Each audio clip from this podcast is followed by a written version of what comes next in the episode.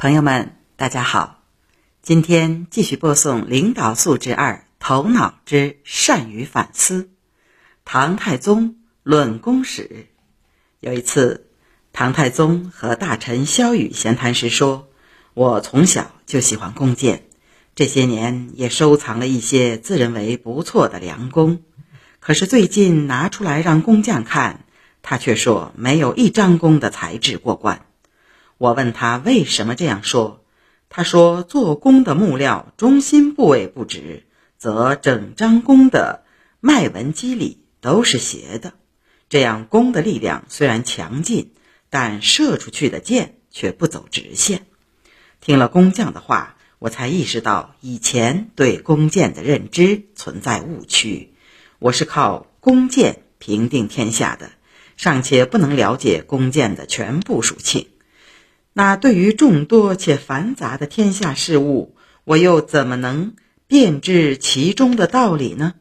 于是，唐太宗命令五品以上的官员轮流在中书省值班，并多次召见他们，向他们询问政治得失和民间疾苦。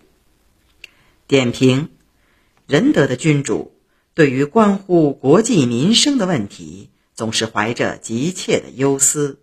国家有自然灾害，首先就开始反思自己为政的得失，殚精竭虑地分析原因，心急如焚地寻求答案，希望国家能够得到大治，人民能够丰衣足食，体现了强烈的道德感、使命感和责任感。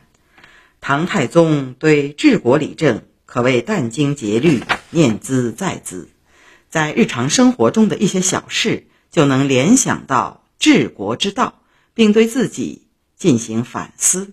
这段对话给人的启示是：第一，对于不是自己专业领域的事，即使有一些造诣，也不要自以为是、妄自尊大。须知天外有天，人外有人。第二，人的认知能力有限，在自以为精通的领域中，尚且有很多事情搞不明白。何况是陌生领域呢？作为领导，不一定要事事精通，但一定要善于用人，用专业的人做。